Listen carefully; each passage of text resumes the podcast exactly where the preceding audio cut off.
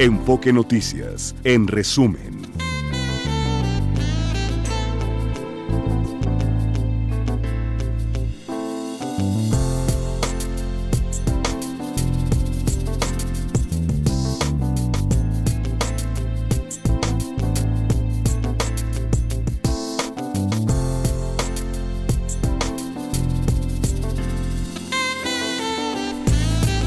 8 de la mañana con 58 minutos, 17 grados la temperatura promedio en la Ciudad de México.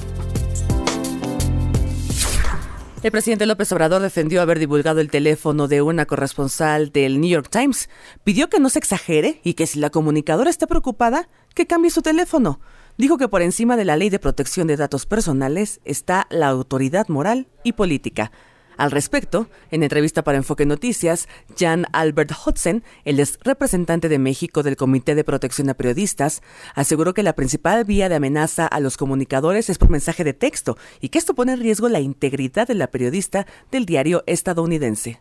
Nos llegan a diario eh, al menos dos o tres informes de amenazas eh, muchas veces por parte de la delincuencia organizada, a periodistas que están investigando temas bastante delicados. Y la gran mayoría de esas amenazas llega por mensaje de WhatsApp. Desde la delincuencia organizada o cualquier persona que tiene un interés en intimidar a la periodista, ahora sabe cómo hacerlo. Eh, y el presidente debería saberlo, debería saber mejor que jugar con esa situación, porque no debemos olvidar que México eh, a la fecha sigue siendo el país más peligroso para periodistas en el hemisferio occidental. En este espacio, el sacerdote Filiberto Velázquez, director del Centro de Derechos de las Víctimas de Violencia Minerva Bello, confió que, la, que con la tregua pactada entre la familia michoacana y los tlacos regrese la calma a la Sierra de Guerrero. Los dos grupos se dieron cuenta al final que, a nadie le conviene al final la violencia y, la masacre. Pues para nosotros una buena noticia que pues se va a parar, eh, así como en Chilpancingo, ¿no? Llevamos más de 10 días sin un homicidio doloso, esperemos que en estos lugares pase lo mismo, sobre todo que la gente que se desplazó por la violencia regrese a sus comunidades y, y aquí viene el reto del Estado, cómo reactiva la economía, reactiva los caminos, las escuelas dañadas para que nuevamente pues la vida eh, continúe de una manera digna. La CONADE negó que existe una investigación de la Fiscalía General de la República contra su titular, Ana Gabriela Guevara, por presuntos desvíos de recursos. Afirmó que esa información es manipulación dolosa del informe de la cuenta pública 2022. El Consejo Judicial Ciudadano reinició actividades para integrar una terna para elegir al nuevo titular de la Fiscalía General de Justicia de la Ciudad de México. En Chimalhuacán fue detenida la mujer que abandonó a su hija menor de edad en calles de la alcaldía Álvaro Obregón. Esta joven fue identificada como Janet, de 18 años. En Cuautla, Morelos, un comando armado ingresó a una vivienda y secuestró a una niña de 10 años. Sus familiares resultaron heridos. La Fiscalía Capitalina detuvo a un hombre identificado como Omar N., violador serial que operaba en la alcaldía Iztapalapa. El gobierno de la Ciudad de México anunció que la cantante Julieta Venegas ofrecerá un concierto gratuito en el Zócalo el próximo sábado 16 de marzo, como parte de la sexta edición del festival Tiempo de Mujeres, Festival por la Igualdad 2024. Y se espera que mañana se realice el primer paseo nocturno Muévete en bici del año, con motivo del Día del Amor y la Amistad, desde las 7 hasta las 11 de la noche. Este recorrido iniciará en la Fuente de Petróleos hasta el Centro Histórico. Y a las 10 de la mañana, la Comisión Ambiental de la Megalópolis emitirá un nuevo reporte en el que informará si se levanta o se mantiene la contingencia ambiental. Hay restricciones vehiculares y para más detalles puede consultar nuestro sitio enfoquenoticias.com.mx. Son las 9 de la mañana con dos minutos. La temperatura promedio en la capital es de 15 grados. Se pronostica una temperatura máxima para esta tarde de hasta 30 grados. Continuamos con más en Enfoque Noticias con Mario González.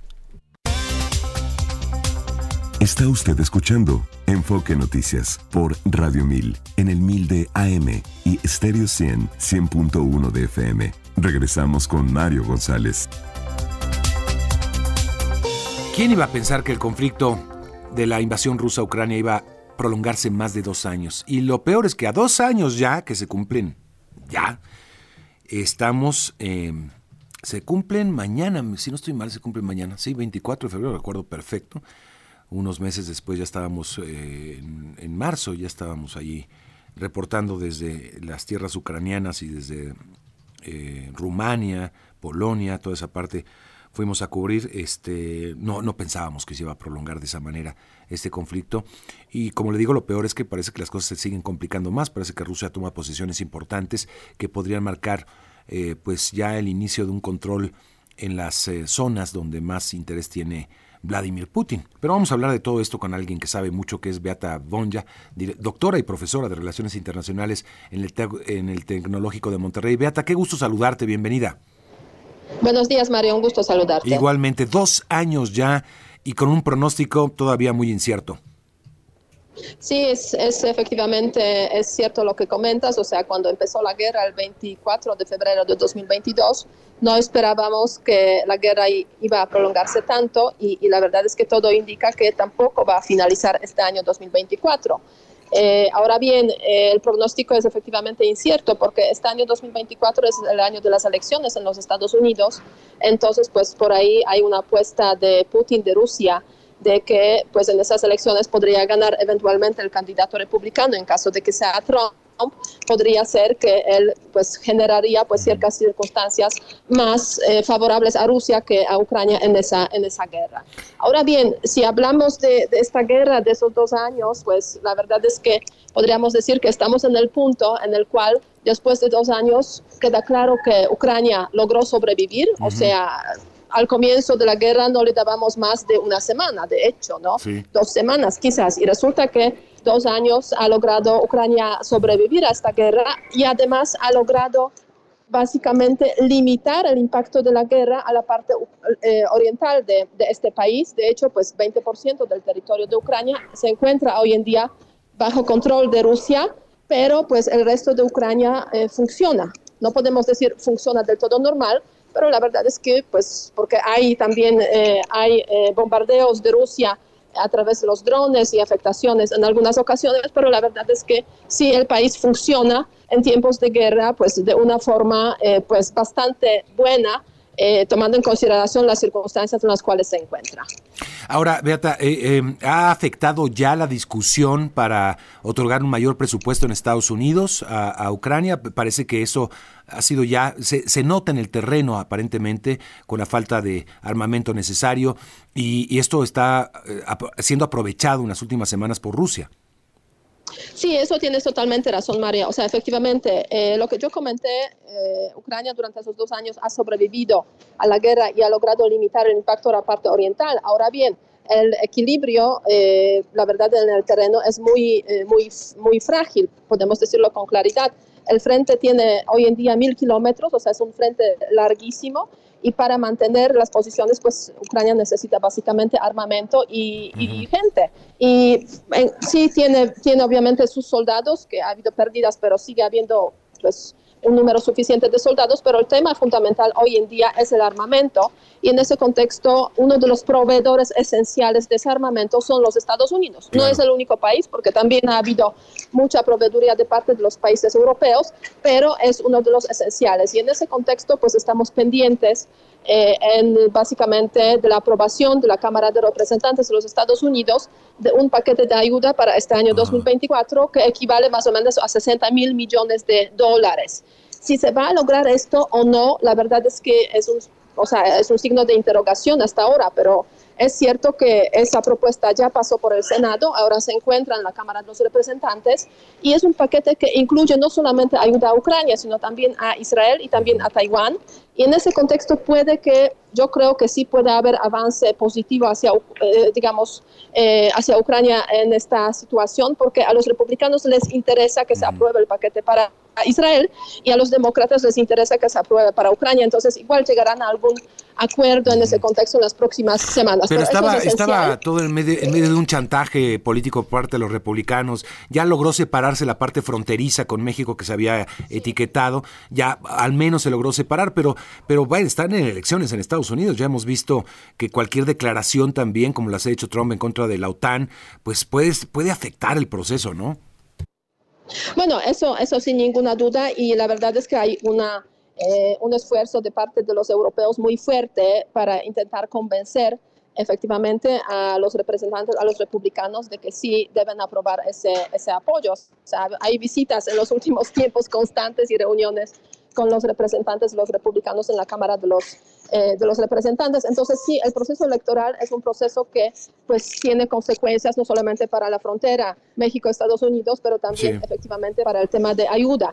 Y esa situación sí la aprovecha Rusia, eso hemos visto en los tiempos, en los últimos tiempos, hace la semana pasada, pues cayó uno de los puntos uno de los pueblos, Avdiivka, es un pueblo pequeño realmente, este, donde pues se estableció, se estabilizó el frente podríamos decir, durante los últimos años frente entre Rusia y Ucrania. Y eh, efectivamente, por, pues, por una parte, falta de armamento suficiente, pero por otra, también, parte, por otra parte también, o sea, em, falta de, personal, de, soldados eh, suficientes para contrarrestar eh, el avance ruso, pues los ucranianos decidieron retirarse de este, de este pueblo. Es un pueblo que se encuentra en una región Donbass, entonces sirve a los rusos para ir completando eh, la ocupación de esa región, eh, de esa región perdón, Donetsk, que declaró su independencia justamente en 2022. Entonces son como avances pequeños que son muy costosos también para los rusos, porque se calcula, o sea, ha salido una información por ahí que a los rusos les costó esa, esa ofensiva, eh, esa ocupación de Avdiivka en los últimos tiempos, 16 mil soldados muertos. Ya, ahora, eh, que, bueno, es difícil ponerse en la mentalidad de, de, Vladimir Putin, pero por lo que hemos escuchado de entrevistas, de, tratar de volver a la pues gran Rusia, a la, a la, a la zarista, eh, ¿podemos imaginar una Ucrania, digamos, con más territorios prorrusos o con ocupaciones abiertas como Crimea o, por ejemplo, Transitia, algo así deberíamos imaginarnos, o quiere una dominación total del territorio ucraniano? ¿Qué es lo que, qué es lo que piensas? Mira, yo creo que Putin lo que quiere es una dominación total, eso mm. fue su objetivo inicial. Este, fallaron los cálculos rusos y en ese sentido, pues eh, Putin se encontró con la resistencia eh, y la capacidad de Ucrania de defenderse. Ahora bien, frente al fracaso, digamos, de su plan inicial, lo que está haciendo es al menos intentar eh, tener control sobre la parte oriental de Rusia y mantener obviamente Crimea, porque eso siempre genera una situación, podríamos decir, de eh, crisis en Ucrania, ¿no? O sea, eh, si no puede dominar Ucrania, al menos la va destruyendo. Y eso es el objetivo. Ahora, y, con eso quisiera concluir. Una de las apuestas cuando empezó todo esto era ver cómo se iba desgastando, si es que era así, eh, la imagen y el dominio de Putin al interior de Rusia, con conflictos con los grandes oligarcas, con conflictos dentro del ejército. Eh, parece que eso ha pasado por distintos momentos y hoy vemos, en mi punto de vista, a un Putin pues eh, que ha, apostado más a la, represión, bueno, creo que es evidente, y con mucho apoyo eh, de algunas facciones nacionalistas en su país. Mira, este Putin efectivamente ha desarrollado, desarrollado durante esos últimos años, dos años, pues una política de represión y control y censura y eso pues eh, a pesar de eso pues obviamente hay eh, hemos visto eh, digamos fracturas dentro del, del, frente de Putin y de todos los principales, digamos, líderes rusos que lo apoyan. Y el caso, por ejemplo, de la rebelión de Prigozhin el año pasado, el tema del grupo Wagner, refleja precisamente esas tensiones que existen dentro de las élites rusas. Ahora bien, si hablamos de la población como tal, pues la verdad es que hay que eh, reconocer que es muy difícil hacer encuestas de opinión sobre la popularidad, eh, digamos, de diferentes opciones políticas. Además, no hay opciones políticas como tal, solamente Putin se presenta ahí como, además, a las elecciones en Rusia presidenciales se presenta como una única opción eh, que seguramente sin ninguna duda va a ganar esas elecciones. Y además hay una em, política contra la oposición pues muy brutal de parte de Putin, que también la hemos visto y cuyo símbolo último es sin ninguna duda la muerte de Alexei Navalny en la prisión eh, pues la semana pasada. ¿no? Entonces, la apuesta de Putin sí es una apuesta autoritaria, sin ninguna duda, eh, y los ciudadanos podemos solamente, a través de algunos indicios, sentir, ver que sí, no necesariamente están totalmente de acuerdo con esa apuesta. O sea, hay un grupo de unos 15, quizás 20% de los ciudadanos que sí apuestan la guerra, a la guerra y apuestan a, a Putin hay un 20%, 15-20% que no están de acuerdo con eso y se manifiestan, por ejemplo, poniendo flores en los monumentos a las víctimas del estalinismo después de la muerte de Navalny o firmando peticiones para que finalice la guerra con un candidato, digamos, presidencial. O sea, algunos indicios de, esas, eh, de esa oposición. Pero gran mayoría de los ciudadanos, hay que reconocerlo también, son ciudadanos que la verdad es que no son políticamente activos, ¿no? O sea, hay como una cierta apatía, siempre hubo esa apatía en Rusia, eh, apatía política, o sea, se acomodan a lo que hay hasta que pues en algún momento la situación estalla, ¿no? Claro, tienes razón, tienes toda la razón. Pues es muy interesante tu análisis, Beata. Gracias, gracias por conversar aquí con el auditorio. Muchísimas gracias y buen día. Hasta Igualmente, muy buen día, Beata Bonja, directora y profesora de Relaciones Internacionales en el Tecnológico de Monterrey. Pues dos años ya, dos años y contando. Que tengas buenos días. Bueno, ah, eh, hemos eh, dedicado tiempo, creo que justificadamente, a la mañanera de hoy por este asunto del presidente López Obrador que pues eh, se le ha preguntado insistentemente, gracias al trabajo de una periodista colega de Univisión, si no considera que fue un error el haber publicado los datos personales de la periodista del New York Times. Él insiste en que no y responde que porque eso se debe a que además de la transparencia que priva en la conferencia matutina, pues que los medios de comunicación se sienten hechos a mano y que eh, él tiene que responder a los ataques que son ataques a la investidura presidencial, etcétera, etcétera, etcétera. Sí, todo eso está muy bien y el presidente puede estar inconforme con alguna publicación, pero el tema es que hay leyes que protegen la pues eh, eh, salvaguardan los datos de personas, no solamente periodistas, sino todo el mundo. Y los protegen frente a una acción de la autoridad. De eso se trata también. Vamos a hablar de esto con Adrián Alcalá, comisionado presidente del INAI. Gracias, Adrián, por estar con nosotros. Bienvenido.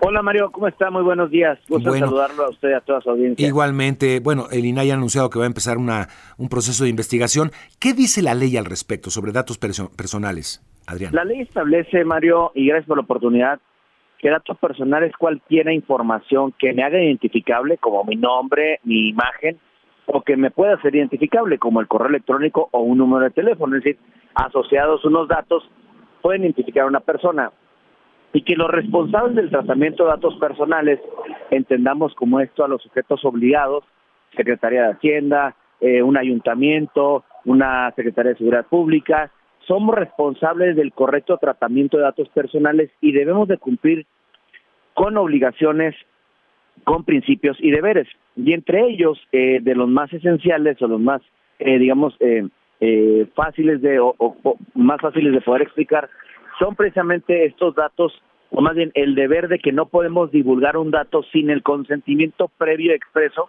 de la persona que es titular del dato personal. Entonces, en ese sentido, lo que hicimos ayer, porque la propia ley nos autoriza, es iniciar una investigación de oficio porque se divulgó un dato personal de una periodista y entonces tenemos que investigar, nosotros vamos a investigar por tratarse precisamente de la profesión que que ejerce esta persona y el riesgo que se corre de dar a conocer su dato personal, pues si hay elementos o no hay elementos para llegar a una eventual sanción en contra de quien resulte responsable de este tratamiento, en su caso indebido de datos personales como lo establece la ley. Veníamos de un asunto delicado de hace unas semanas, Adrián, sobre la publicación de datos personales, de una lista incluso de periodistas registrados en la presidencia de la República. Eh, se habló de un hackeo, se habló de una infiltración, se habló de una difusión, en fin. Eh, eh, y ahí la presidencia trató de hacer algo. Lo cierto es que quedaron expuestos pues varios, varios, más de 100 periodistas, colegas y sus datos personales. ahora vemos pues que el presidente como que minimiza este tipo de, acciones, ¿no? Cuando pueden ser muy graves en un contexto como el que vive el periodismo en este país. Sí, en efecto, este, la verdad es que estaba escuchando las, la conferencia matutina de esta mañana. Eh, la verdad es que la ley, el propio presidente lo ha dicho en repetidas ocasiones, nadie por encima de la ley, nada al margen de la ley.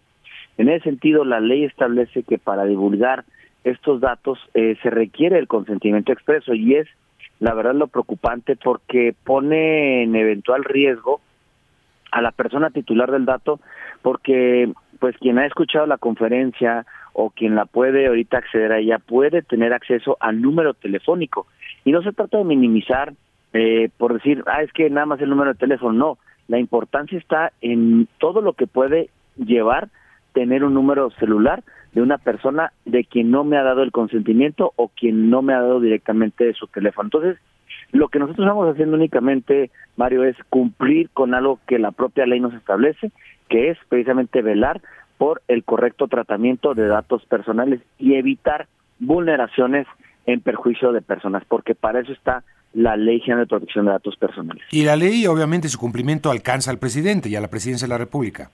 Claro, por supuesto, porque la ley establece sin distinción alguna que todos los entes públicos quedamos sujetos a la ley, no hay excepción alguna. Y obviamente el señor presidente de la República, como tu servidor, eh, pues obviamente soy un sujeto responsable de la ley de protección de datos personales y tengo que tomar las medidas adecuadas y cumplir con la propia ley y evitar vulneraciones de datos personales o divulgaciones de los niños. Vaya. Bueno, ¿y en qué consiste alguna investigación que pueda hacer el INAI? Puede concluir en que si hay un incumplimiento a deberes, a principios, y nosotros en esa situación, si determinamos que hay un incumplimiento, un deber o un principio, le turnamos el expediente al órgano interno de control, no para que vuelva a investigar, sino para que únicamente cumpla nuestra ley e imponga la sanción correspondiente, que puede ser eh, sanción, eh, amonestación privada, amonestación pública, hasta una inhabilitación. Ahora, eh, ¿el presidente no tiene fuero frente a una acción de, de, judicial o una acción administrativa? Pues obviamente todos tenemos fuero, todos los servidores públicos, pero también estamos sujetos a un control mm. administrativo. Y entonces eso le corresponderá precisamente al órgano interno de control, que por cierto depende de la función pública, pues este actuar en consecuencia. Ahí vemos la ahí vemos la imparcialidad de la Secretaría de Función Pública si nosotros llegamos a una conclusión de que hay una violación a datos personales. ¿Se, se establecen sanciones definidas en, en la ley? Sí, que puede ser amonestación privada, amonestación pública, este, hasta llegar a la inhabilitación del, del propio cargo. ¿A poco alcanzaría al presidente inhabilitarlo? Digamos, sigamos a ese, ese escenario. Pues depende de la gravedad, ¿no? Depende de la gravedad de la responsabilidad. Yo establezco, yo digo la ley, cuáles son las sanciones que, que, contempla. Mm. Ya se determinará en base a las pruebas y la gravedad del caso, ¿no? No, bueno, y yo creo que este, pues va a insistir el presidente en, en, en desaparecer a los organismos autónomos, Adrián.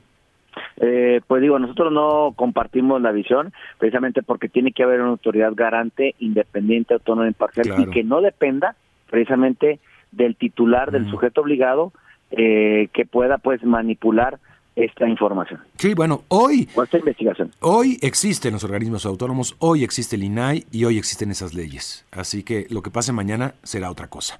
Exactamente, hoy hay que cumplir esa ley en los términos en los que está, don Mario. Gracias, Adrián, te agradezco mucho por conversar con el auditorio. Gracias, Adrián Alcalá, comisionado presidente del INAI. Y bueno, va a haber una investigación y podría haber ser sujeto la presidencia o el presidente alguna sanción, ya sea administrativa o incluso eh, pues algo más grave. Ya veremos. Vamos a la pausa, 9 de la mañana, 28 minutos, tiempo del centro de la República. Y vamos a ponernos también este, un poquito nostálgicos con esta canción que la producción me está complaciendo con mi playlist. Este, cómo no, escuchar y darle espacio un poquito a Pink Floyd. Y para aquellos amigos que siempre suelen dar un abrazo y ya no están, voy a recibir esos abrazos también. Buenos días Mario y amigos de Enfoque en Escena. Los saluda Claudia Magún. Con la presentación de Jorge Federico Osorio como solista invitado, la Orquesta Filarmónica del UNAM ofrece el concierto para piano número uno de Johannes Brahms. Una participación especial que nos llevará en un viaje sonoro plagado de emoción y profundidad. Además, este fin de semana en la sala de Tzahualcoyotl en este su sexto programa, la Orquesta Filarmónica del UNAM interpretará Obertura de Poeta y Campesino de Franz Ponsub y Pueblerinas del compositor mexicano Candelario Huizar, inspirada en los recuerdos de su tierra natal en Jerez, Zacatecas.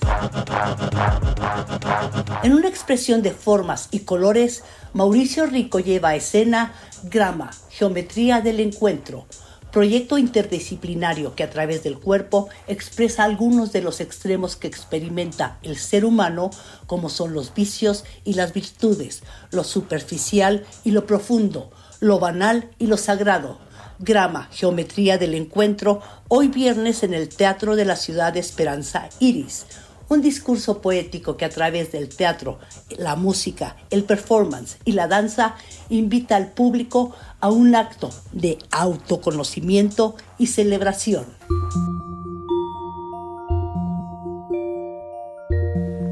La compañía Pamplinas Teatro presenta Lun, una propuesta dirigida por Jesús Díaz, donde los personajes se dibujan en un rompecabezas que toma vuelo hacia lo metafórico para cuestionarse sobre lo que es la fe, los códigos de comunicación, la esencia de lo humano, su existencia y si ésta tiene algún sentido.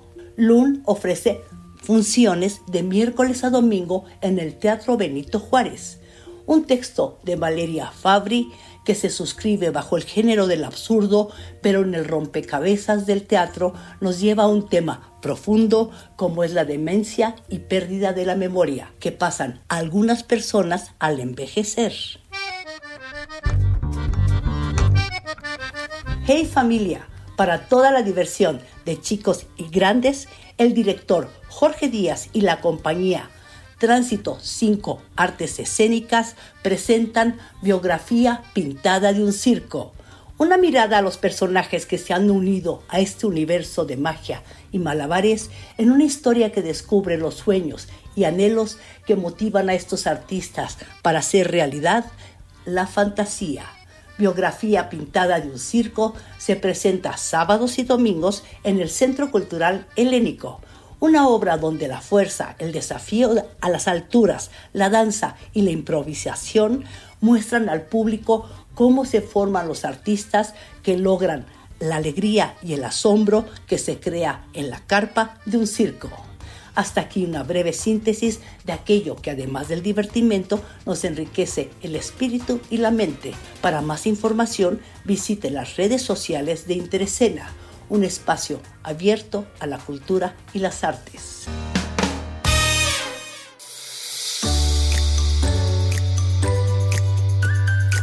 La edad no es una barrera, es una limitación que pones en tu mente.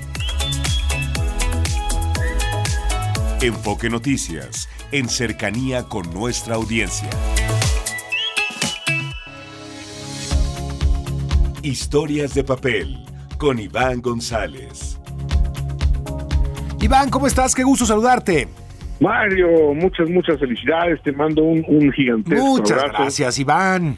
Que sea un gran cumple, Mario. Oye, bueno, pues mira, acaba de ser reeditado un libro que hace 30 años tuvo un gran éxito bajo el título de Yo Marcos y que en esta ocasión, tras cumplirse el trigésimo aniversario del levantamiento armado del Ejército Zapatista de Liberación Nacional, bueno, pues eh, se ha reeditado este libro, ahora con el nombre de Conversación en la Montaña, de la escritora mexicana Marta Durán de Huerta. Contiene pues esa gran charla con el entonces subcomandante Marcos, quien cambiara su nombre por el de subcomandante Galeano, pero además en esta ocasión cuenta con un nuevo prólogo que sirve como una actualización de la situación que se vive en territorio zapatista, en donde a pesar de algunos avances, Mario, pues la presencia de otros factores como el crimen organizado ha venido a dificultar bastante toda su realidad. Platiqué con la autora y esto nos dice sobre esa imagen que siguen conservando los zapatistas a nivel internacional. Es Marta Durán. Despierta mucha simpatía y los zapatistas tienen mucho que enseñar, mucho que enseñar sobre la dignidad, sobre la lucha por el respeto a otra persona independientemente de su género, su preferencia sexual, su color de piel y tienen una manera de organizarse muy democrática que deberíamos aprender porque es una organización política donde el interés colectivo está por encima de los intereses y los egoísmos particulares, donde el consenso es central es horizontal, es transparente y los puestos son rotatorios para evitar que alguien se enquiste y se apirañe de dinero, de poder. Bueno, la verdad, Mario, es que muchos de nosotros, de digamos de nuestra generación, seguimos en su momento muy de cerca todo lo que se refirió al movimiento zapatista, los famosos comunicados de su comandante Marcos que tanta resonancia tuvieron por esos años. Así es que, pues esta reedición pienso que podría ser de gran interés, sobre todo para las nuevas generaciones, para que puedan comprender con mayor facilidad todo aquello que motivó esa importante rebelión, que sin duda alguna, pues triunfó Mario, triunfó en cuanto a su principal objetivo, que era visibilizar entre la sociedad nacional y también más allá de nuestras fronteras la terrible injusticia que durante décadas se ha cometido contra los pueblos indígenas en México. Mario, es que ahí está este importante documento, Conversación en la Montaña, de Marta Durán. Y, que nos marcó a toda una generación, Iván, ¿no? Este, y bueno, eh, sí, la, la, gran contradicción, ¿no? Y estamos en un escenario también terrible en Chiapas. Cambió algunas cosas, hubo un nuevo marco legal, hubo la visibilidad no solamente en México, sino en el mundo del movimiento zapatista. Pero hoy uno voltea atrás y, se pregunta, ¿y, ¿y qué pasó, no? ¿Qué pasó con todo eso, con todo ese empuje, con toda esa energía social, juvenil? Eh, ¿Qué pasó con aquellos referentes tan importantes? Eh, me parece que pues la realidad volvió a ser necia y se fueron diluyendo en el tiempo, ¿no? Sí, así es, Mario. Y bueno, lo que me contaba la escritora que ha regresado en otras oportunidades a la zona es que digamos que muchas organizaciones civiles con financiamiento internacional han suplido lo que no han hecho los gobiernos, los diferentes gobiernos a través del tiempo, han ayudado de alguna manera a estas comunidades, no solo zapatistas, sino además de fuera del territorio zapatista, ahí en Chiapas, pero en fin, sigue siendo un atraso muy importante el que existe, ojalá que, que algo suceda, ¿no? Oye, Mario, y pues tengo también otro libro, que es El silencio de la ciudad blanca, de la escritora española Eva García Sáenz de Urturi, quien fuera pues un rotundo éxito en librerías desde su aparición y que inicia la trilogía de la Ciudad Blanca, una muy interesante historia de asesinatos seriales en el norte de España, con reminiscencias históricas que dificultan, digamos, la labor de los investigadores que tienen que actuar a contrarreloj para tratar de dar con el responsable. Bueno, la trama se va enredando de tal manera que se nos van presentando diferentes sospechosos y en donde además gente muy cercana a los principales detectives se van convirtiendo en víctimas mortales y esto pues multiplica el efecto de frustración de la policía ante esos asesinatos sumamente mediáticos. Y bueno, eh, en fin, es una historia muy bien contada, Mario, y con contrasta, hay que decir. Ah, tuvo un problema con la línea telefónica de Iván González. Este, a ver si lo podemos recuperar. Eh, ya, se, se cortó la, la llamada. Eh, no, creo que ¿Sí lo tenemos? Vamos a esperar un momentito. Bueno, estábamos con esta segunda recomendación de Iván González de literatura para este fin de semana, la tarea que tenemos. A ver, eh, o si no lo, Bueno, creo que se nos perdió. Vámonos con otras cosas también, a ver si lo recuperamos después, pero vamos con el reporte vial, Ángel Gatica. Gracias, Mario. Auditorio de Enfoque Noticias. Vehículo descompuesto genera asentamiento sobre anillo periférico antes de constituyentes con dirección hacia el norte. Afectado el avance de Abraham González desde General Prina hasta Atenas y asentamientos se mantienen al cruce con semáforos sobre insurgentes entre Niza y el Paseo de la Reforma. Calidad del aire de mal aceptable en el Valle de México. Mario, el reporte. Gracias, Ángel. Buenos días. Buenos días. Casa de las Lomas Muebles presenta Los deportes con Javier Trejo Garay. Javier, M aquí, ¿qué tal? ¿Cómo estás, mi querido Mario, amigos de Enfoque Noticias? Bueno, pues el deporte blanco, ya decíamos, es un, eh, un deporte que, que, nos apasiona y que está entrando ya a una etapa importantísima, vital, diría yo, y que tiene ya listos, por cierto, los partidos correspondientes a esta etapa semifinal que pues va a determinar finalmente quién es el campeón de esta, de esta eh, digamos que de este año, justamente de Los Cabos. Vale la pena comentar, Mario, amigos de Enfoque Noticias, que lo que ocurre alrededor de los favoritos, pues ahí están. Es decir, los eh, favoritos, como es el caso de Alexander Zverev y como Estefano Sisipas, se mantienen, ahí están. El día de ayer, jueves, Zverev dio cuenta de Kokinaki 6-3-6-4, Estefano Sisipas hizo lo propio con Alexander Kovacevic, eh, Jake Thompson también avanza a la siguiente etapa. Pero bueno, llegando ya a esta penúltima etapa dentro de este abierto de tenis de Los Cabos, ¿cómo se van a disputar las semifinales? Bueno, para hoy, al filo de las 8 de la noche, está programado el partido entre Casper Roth contra Stefano Sisipas. Buen partido, suena muy interesante la combinación, como también suena interesante la combinación entre Alexander Zverev y a Jake Thompson. Este partido será a las 10 de la noche de este mismo viernes. O como se dice en el argot, no antes de las 10 de la noche entre Alexander Zverev y Jake Thompson. Así que mañana vamos a disputar ya, eh, o vamos a ver la disputa de eh, la final de este abierto de tenis de los Cabos, que bueno, eh, obviamente ha reunido a los que sabíamos, estos, estos jugadores del top 10 eran los favoritos. Ver una final Sisipas Zverev luce muy seductora, salvo tu mejor opinión, aunque Casper ha hecho las cosas muy, muy bien. Fíjate, parece que viene ya otra vez Casper jugar como lo vimos en algún momento, ¿no? Con ese gran nivel que tiene. Sí, sí, es un gran jugador. Sí, sí, sí. Ha mejorado muchísimo Casper Ruth, que ya está dentro de los mejores cinco del mundo, no por nada. Eh, hoy, eh, bueno, se juega esta semifinal, mañana la final, y para el día lunes arranca la final, eh, la, perdón, la, semana de Acapulco, el Abierto Mexicano de Tenis de Acapulco, y de ello, por supuesto, vamos a estar muy al pendiente y aquí lo comentaremos en Enfoque Noticias. Otros temas también para comentar, Mario, amigos de Enfoque Noticias, tal y como lo platicamos hace un momento, Mario, en relación a, recuerdo que decías que algo ocurrió para que finalmente pudiera finalmente presentarse ya o confirmarse que Lewis Hamilton va a correr con el equipo de Ferrari para el próximo 2025. Haz de cuenta que Hamilton te estaba escuchando, dijo voy a escuchar al cumpleañero, voy a ver cómo está eh, Mario González. A ver, a ver, a ver. Y está respondiendo. Bueno, eh, dice que su primer acercamiento con Ferrari fue en el 2010 cuando se compró un auto de Ferrari. ¿no? Poquito exagerado. en la tienda de Ferrari. Sí, fue a Ferrari y se compró un cochecito en el 2010. Pero dice que es la decisión más difícil que ha tomado en su vida desde eh, los 26 años en los que ha competido. La decisión más difícil porque tenía sobre la mesa la posibilidad por, eh, de renovar por dos años más. Ah, mira tenía la posibilidad de renovar dos años más por Mercedes y decidió que era el momento de cambiar y decirle sí a Ferrari. Así que eh, se va a Ferrari, dice, al final los eh, astros se alinearon, dice Lewis Hamilton, y por eso es que pude eh, concretar mi sueño. Cualquier piloto, Mario, desde los más chavitos a los más experimentados, todos han soñado alguna vez eh, con correr para Ferrari. Es como el sueño largamente acariciado de niño de los pilotos de llegar a Ferrari y que llegue a Ferrari eh, Hamilton, evidentemente, para él es un sueño. Haber corrido con Mercedes, con McLaren alguna vez, donde en las dos escuderías ha sido campeón.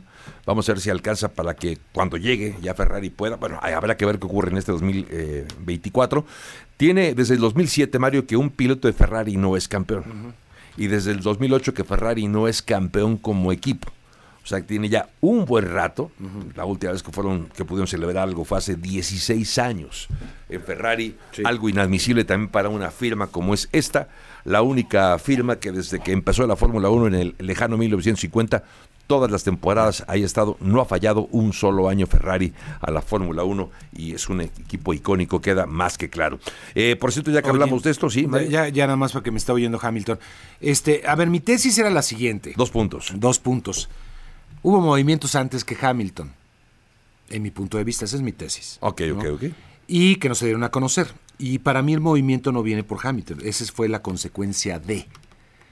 Eh, de que. No sé. ¿no? No, de, que, Sainz ya estaba fuera de Ferrari, se iba a Red Bull, se abrió la posibilidad en Ferrari y Hamilton fue a Ferrari. Sacaste, sacaste tu bolita mágica. Sí. Eh, a ver, particularmente es una tesis. es, una tesis. Yo creo que es difícil cuando tienes a un piloto como, como Hamilton decirle que ya no lo quieres.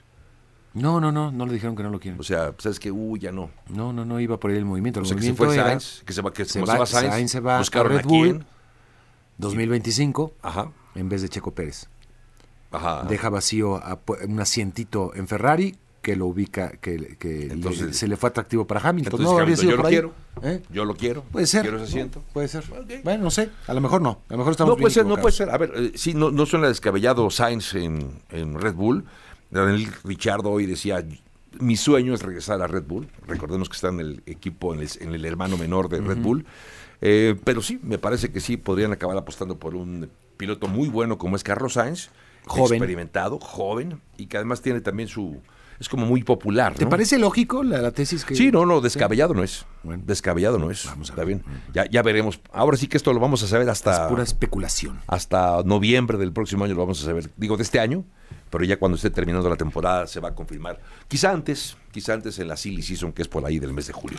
Gracias, Mario. Buen día, amigos de Enfoque Noticias. Sí. Gracias, Javier. Nos vemos el, el, el, lunes. feliz cumpleaños. nos vemos, no. ¿Ya empezó la celebración? Ya, ya empezó. nos vemos el lunes, pues. Gracias. Retomamos, Iván González, el segundo libro, que nos des ya los datos porque se nos cortó la comunicación desafortunadamente. Así es, Mario, te comentaba de El silencio de la ciudad blanca, un extraordinario thriller ubicado en el norte de España, de la escritora Eva García Sánchez Uturi. Y bueno, te decía que es una historia muy bien contada, pero que contrasta con la película que fue un fracaso en cines, quizá por haber coincidido con la pandemia, pero a la vez fue un éxito rotundo en Netflix, aunque decir verdad, pues si uno lee esta novela y luego ve la película, se da cuenta de que hay muchas lagunas, muchos cabos sueltos en la adaptación a la pantalla, así es que resulta muy muy, buen ejercicio, digamos, primero leer el libro y luego ver la película eh, para imaginar cómo hubiera uno podido mejorar esa historia a la hora de filmarla.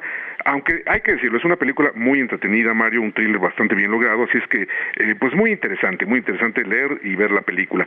Y bueno, por otra parte, Mario, pues nada más eh, me gustaría recomendarles mucho que acudan a la Feria Internacional del Libro Palacio de Minería, muy interesante, de aquí al 4 de marzo, más de mil actividades entre presentaciones de libros, pláticas, mesas redondas, lecturas, recitales y talleres. Así es que bueno, con costo de 20 pesos, imagínate Mario, por persona de lunes a viernes, 25 pesos en fin de semana. Así es que pues no hay muchos pretextos, hay que acudir a la Feria Internacional del Libro en Palacio de Minería. Muy bien, Iván, gracias. Mario, que siga el festejo y que gane el Cruz Azul este fin de semana. Ah, eso, bueno, ese sería el mejor regalo. Imagínate ganarle al América. Ya, para mí el campeonato está cumplido. En fin, pero ya, veremos. Gracias, gracias, Iván. Bueno, y vámonos con el resumen de la conferencia matutina. Qué intensidad, Mara Rivera. Estuvo buena, ¿no? La, la periodista colega de Univisión. ¿Qué tal, Mario? Pues sí, auditorio de Enfoque Noticias, buenos días. Y bueno, pues ya si no sabías, te digo que por encima de la ley de protección a los datos personales está la autoridad moral la autoridad moral, por supuesto, del presidente, eh, dijo López Obrador. Y es que la periodista de Univisión le preguntó que una vez hecho público el teléfono de la jefa de corresponsales del New York Times, pues había, si ya había recapacitado del peligro en el que la tiene puesta o la ha expuesto. Al respecto, tajante López Obrador dijo que no, no fue un error dar su número telefónico privado, pero dijo que si hay problema, pues que la compañera cambie su teléfono, su número telefónico. Escuchemos. No, no, porque este es un espacio público y nosotros estamos aquí, este, aplicando un principio de la transparencia. Pero eso la pone en riesgo a ella. Cualquiera podría, más allá de más allá de usted, cualquiera le puede llamar y cualquiera la puede amenazar y le puede decir algo. No pasa nada, no pasa absolutamente nada. en este país no, no, no, no, no, no, Es que también ese es otro dato. Ustedes son los más tenaces eh, informadores, o mejor dicho, desinformadores el presidente dijo que en lugar de que el New York Times le ofreciera una disculpa, pues ahora se sienten ofrecidos. Así que más que acudir a instancias legales, porque dice que todos los jueces o la mayoría de estos están con ellos, sin contar que nada más este, pierde el tiempo, pues el presidente dice que lo mejor o que lo que está haciendo es hacer pública su denuncia y también les pidió que le bajen dos rayitas. Escuchamos. Se sienten eh, bordados a mano este, como eh, una casta divina, privilegiada. Ustedes pueden calumniar impunemente, como lo han hecho con nosotros, como se hizo ayer, como lo dimos a conocer ayer. Y no los puede uno tocar, ni con el pétalo de una rosa. Pero el teléfono, el teléfono que dio a conocer es el teléfono personal. ¿Y, ¿Y qué pasa cuando esta periodista me está calumniando y me está acusando. de eso en este país. ¿Cómo no? ¿Cómo no? protección no, pero también la calumnia. Me está vinculando a mí, a mi familia, con el narcotráfico. Y bueno, pues el presidente dejó en claro que si hay una calumnia, hay réplica. así que les pide bájenle dos rayitas a su prepotencia. Y tras insistir que el país no es un protectorado de ningún gobierno extranjero, aclaró que México no es lugar más peligroso para los periodistas en el mundo, pese a lo que digan organismos internacionales. Ya en otros temas, y luego de que se ordenara la suspensión de las obras del tramo 5 del Tren Maya, el presidente López Obrador afirmó que cumplirá con las solicitudes del juez, aunque aseguró que hay detrás un interés político. No obstante, se mantiene la inauguración del tramo de Cancún a Playa del Carmen, Quintana Roo, el 29 de febrero. Escuchemos. Vamos a cumplir se van a entregar todos los estudios, pero pues el tren no se va a detener.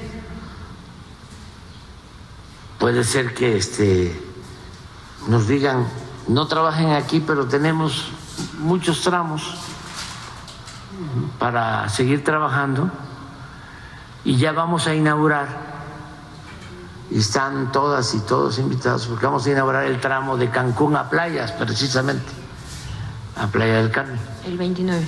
El día 29, sí. En la mañana. Y bueno, pues López Obrador confirmó que el 22 de febrero firmó el decreto para el subsidio de las tarifas de energía eléctrica en cuatro estados del país, Baja California, Sonora, Sinaloa y Nayarit.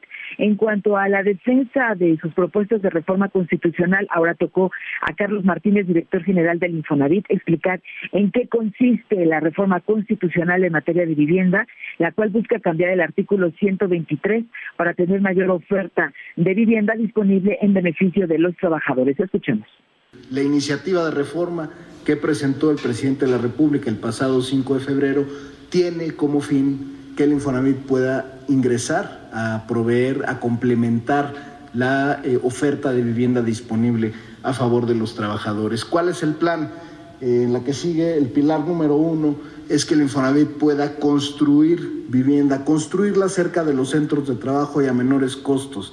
Eh, como refería el presidente, la época más oscura en materia de vivienda se da justamente con Fox, con Calderón, donde las ciudades se expanden seis veces en territorio y la población solo crece dos veces.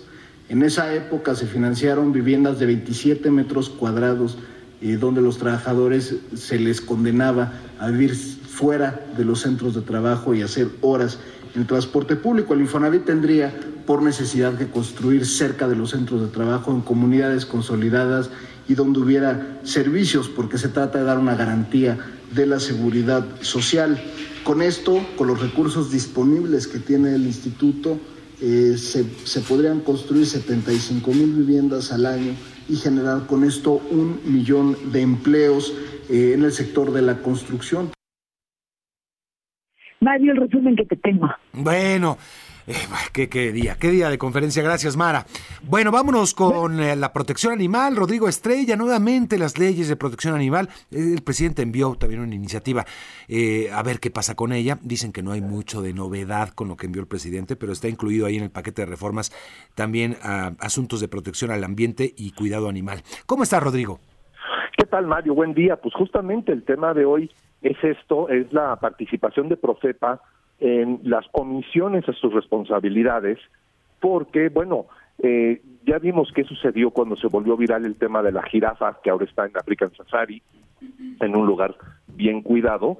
Bueno, pues Sedema en la Ciudad de México ha estado haciendo una cantidad de publicaciones sobre la elefanta Eli, porque no quiere que la gente publique la realidad de lo que está sucediendo y empezando porque dicen que está mejor con el nuevo elefante que le pusieron, el famoso Chipsy, que curiosamente llegó de promotora Sofari SADCB que no tiene permisos para, o sea, de Semarnat para tener elefantes. Y Profepa está involucrada junto con el señor Ernesto Zazueta, que no es ningún vocero oficial de la dependencia, en el tráfico de especies, Mario, porque todas las PINS o las sumas deben de cumplir con la reglamentación, permisos, documentación y demás y la primera que está solapando todo este tipo de corrupción es Profeta. Mm. Entonces es absurdo que manden una iniciativa de protección al ambiente y a los animales cuando ni siquiera su procuradora, que por cierto es doctor en derecho fiscal y no tiene ningún conocimiento sobre los animales y hay twitters donde ella misma lo acepta, están cayendo en la corrupción y en el maltrato de los animales. Así de fácil. Hubo zaraguatos que recibieron en el zoológico Chapultepec ocho y los ocho murieron por infecciones y faltas de cuidados por los recortes que hizo Claudia Sheinbaum en el zoológico de Chapultepec. Y lo hemos comentado varias veces yo personalmente con evidencia en mano y documentación. Fernando Gual no ha dado la respuesta correcta de por qué murió más de un animal en los zoológicos de la Ciudad de México durante pandemia y aparte tiene cientos de animales que no ha dado de alta en las páginas correspondientes donde él tiene la obligación de dar los reportes de fallecimientos, entradas, salidas, eh, pues eh, nacidos, vaya, todos los animales que se mueven en los zoológicos y solamente ha subido los que nos hemos enterado y por presión mediática pues tiene que publicar. Pero son un desastre los zoológicos, Mario. De verdad es preocupante lo que están haciendo. Vaya, pues eh, gracias, Rodrigo. Estaremos escuchándote mañana. Por supuesto, 7.30 por aquí, por uno y Milae. Gracias. Y gracias a todos los que me felicitaron este, por esta vía, me felicitaron también en redes sociales. Gracias a todos, a todos los amigos, a todo nuestro auditorio. Muchísimas gracias por sus expresiones. Este, pues a festejar, Fabiola Reza. Vamos a partir el pastel, Mario. Vamos a partir el pastel. Gracias, gracias. Que pase un excelente fin de semana. Lo esperamos temprano aquí el lunes.